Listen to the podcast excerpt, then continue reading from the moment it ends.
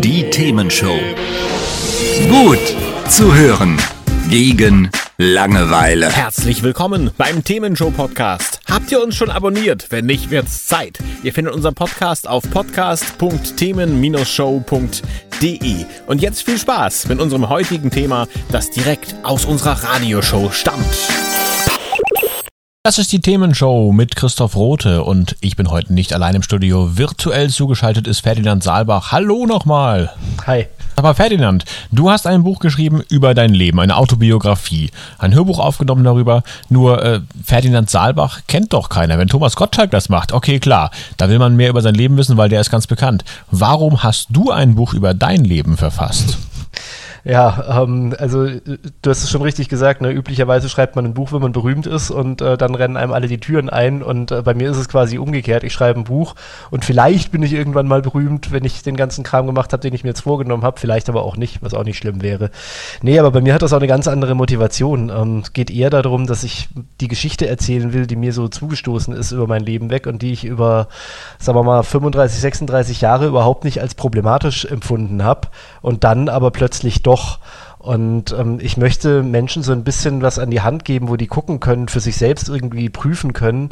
Ach, was von den Dingen, die der erlebt hat, habe ich denn immer für normal gehalten, die vielleicht gar nicht normal sind? Was sind denn so Punkte, über die ich mal irgendwie nachdenken sollte? Das war so der Hauptanreiz, das Buch zu schreiben und rauszubringen. Ja, okay, aber was ist denn das, worüber man deiner Meinung nach nachdenken sollte? Also, was sind Dinge, wo du sagst, die waren für dich erst normal und dann nicht mehr? Was ist in dem Buch quasi drin? Ja, ich habe das Buch so aufgezogen, also von der Dramaturgie her, wie ich mein Leben oder diese Zeit, um die es geht, auch erlebt habe. Also ich habe ja gerade schon gesagt, ne, 35, 36 Jahre. Also ich war, ähm, ich vergesse das immer wieder, wann waren das? 2017. Also war ich 35. Ähm, da bin ich zum dritten Mal aus einem Job gefeuert worden. Und äh, üblicherweise, also wenn man dreimal aus dem Job gefeuert wird, dann ist das, glaube ich, irgendwann so ein Punkt, an dem man mal anfangen sollte nachzudenken, ob wirklich immer die anderen blöd sind. Das war das, was ich damals gedacht habe. Oder ob nicht vielleicht doch irgendwie ein bisschen was bei einem selber zu suchen ist. Das habe ich dann gemacht. Das hat sich relativ schnell verfestigt, dieser Gedanke. Und ähm, das wurde dann auch ganz schnell zu einem Nervenzusammenbruch und zu einem, oh Gott, ich muss in Therapie, hier stimmt irgendwas überhaupt gar nicht.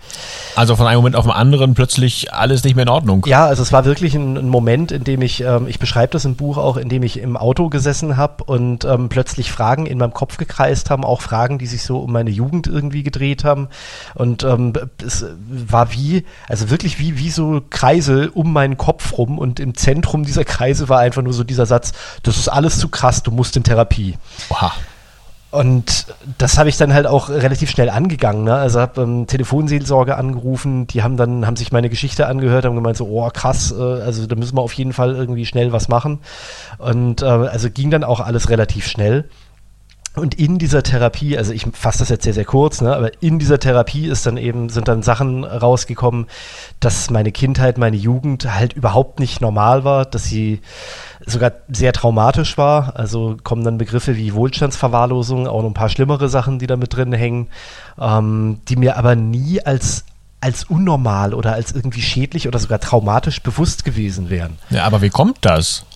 Ja, weil ähm, das ist was, was ich im Laufe der Therapie gelernt habe und auch an anderen Mitpatienten gesehen habe. Ähm, wir das, was wir erleben, das halten wir immer für normal. Also geschlagen werden, normal, äh, komisch behandelt werden, normal. Und es war halt eigentlich gar nicht normal, du hast es nur so empfunden. Und das ging bei dir ja ziemlich weit, also bis hin zum sexuellen Missbrauch, wenn ich es richtig im Buch mitbekommen habe, oder?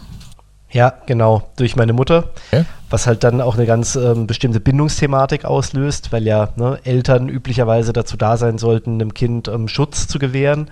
Und ähm, wenn dieser Schutz halt nicht gewährt wird, beziehungsweise wenn die eigenen Eltern sogar ähm, Menschen sind, die, die, die für einen eine Gefahr darstellen, dann ist halt die, die Ursprungsbindung oder die Urbindung, die man eigentlich braucht, um gesund aufwachsen zu können, schon so vergiftet, dass halt alles andere ähm, nur noch problematisch werden kann.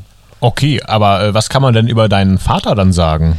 Naja, das, das ist halt, äh, ich habe ja vorhin von Wohlstandsverwahrlosung gesprochen. Also mein Vater war so ein, ein typischer äh, Geschäftsführer, der halt seinen Betrieb hatte und ähm, da irgendwie irgendwas managen musste und der ging quasi morgens aus dem Haus und kam abends wieder.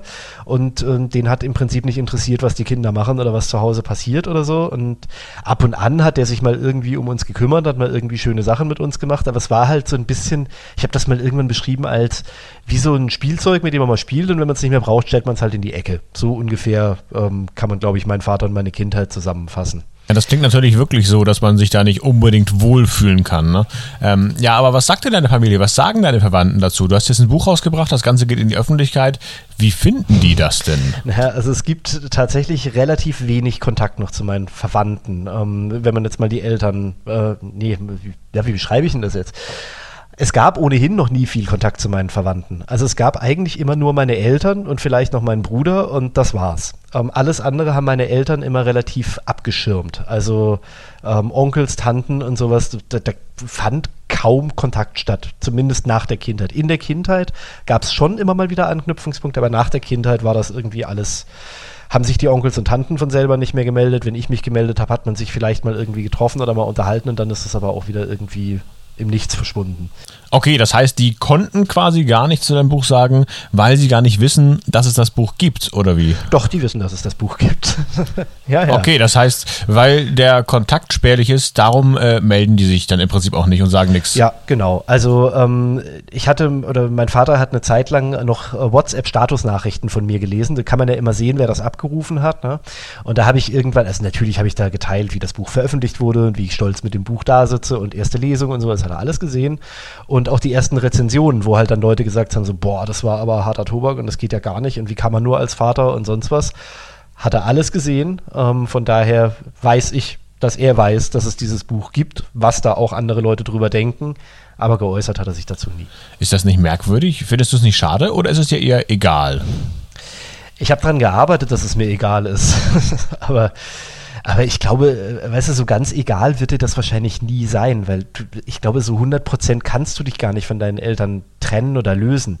Ich habe das stark versucht und das war ja auch dann Teil der Therapie oder Teil einer Entscheidung, die in der Therapie, die ich dann irgendwann getroffen habe, wo ich gesagt habe, ey, das bringt einfach nichts mehr, mit dem ins Gespräch zu gehen. Jedes Mal, wenn ich es versuche, bin ich hinterher nur tagelang depressiv und, und fertig und, und äh, teilweise sogar suizidal. Ähm, also ich muss damit aufhören und ich muss meine Kraft auf was anderes verwenden, als darauf immer wieder dem erklären zu wollen, was da schiefgelaufen ist. Jedes Mal, wenn es einen Kontaktpunkt mit meinen Eltern, vornehmlich mit meinem Vater gibt, ist hinterher drei Tage lang meine Stimmung aus dem Gleichgewicht. Also ich bin entweder traurig oder ich bin wütend oder ich bin genervt. Okay, das ist natürlich blöd, aber wenigstens eine Erkenntnis für dich, ne? Sag mal, wenn wir ans Buch denken, ist das Buch wirklich originalgetreu geschildert oder gibt es da dramaturgisch Verändertes? Da ist nicht ein Mühe irgendwie verstärkt oder verändert. Das ist, äh, also näher an der Realität kann es gar nicht mehr sein. Ich habe ja ähm, im Buch, das, das mag für den einen oder anderen Leser auch zu ausführlich sein, deswegen habe ich auch immer wieder so, so Sprunghinweise drin, wo ich sage, wenn das zu viel wird, dann könnt ihr überspringen.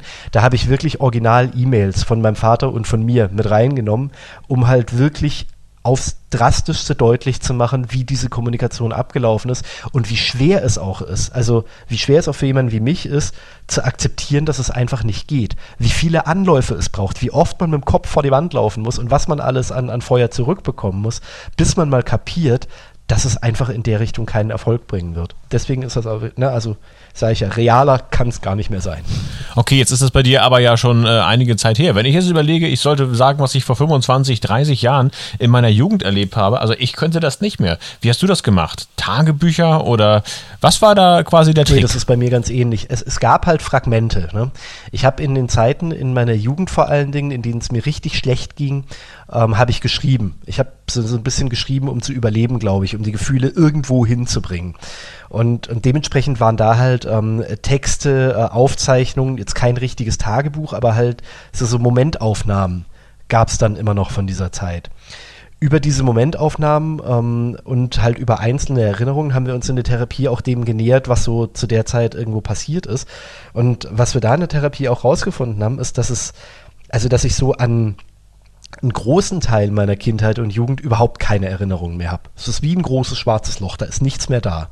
Und dann gibt es aber einzelne Erinnerungen, die stechen raus und die sind richtig scharf vorhanden. Also die kann ich wirklich in, in Farbe, in Geruch, in, in allem äh, noch, also sehe ich das noch richtig vor mir. Ferdinand Saalbach ist unser Gast heute in der Themenshow.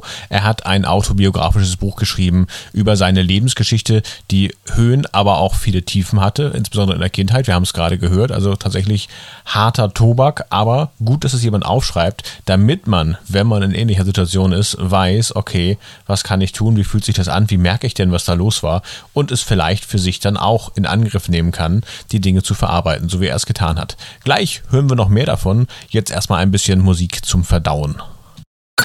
Hat's euch gefallen? Sagt's weiter.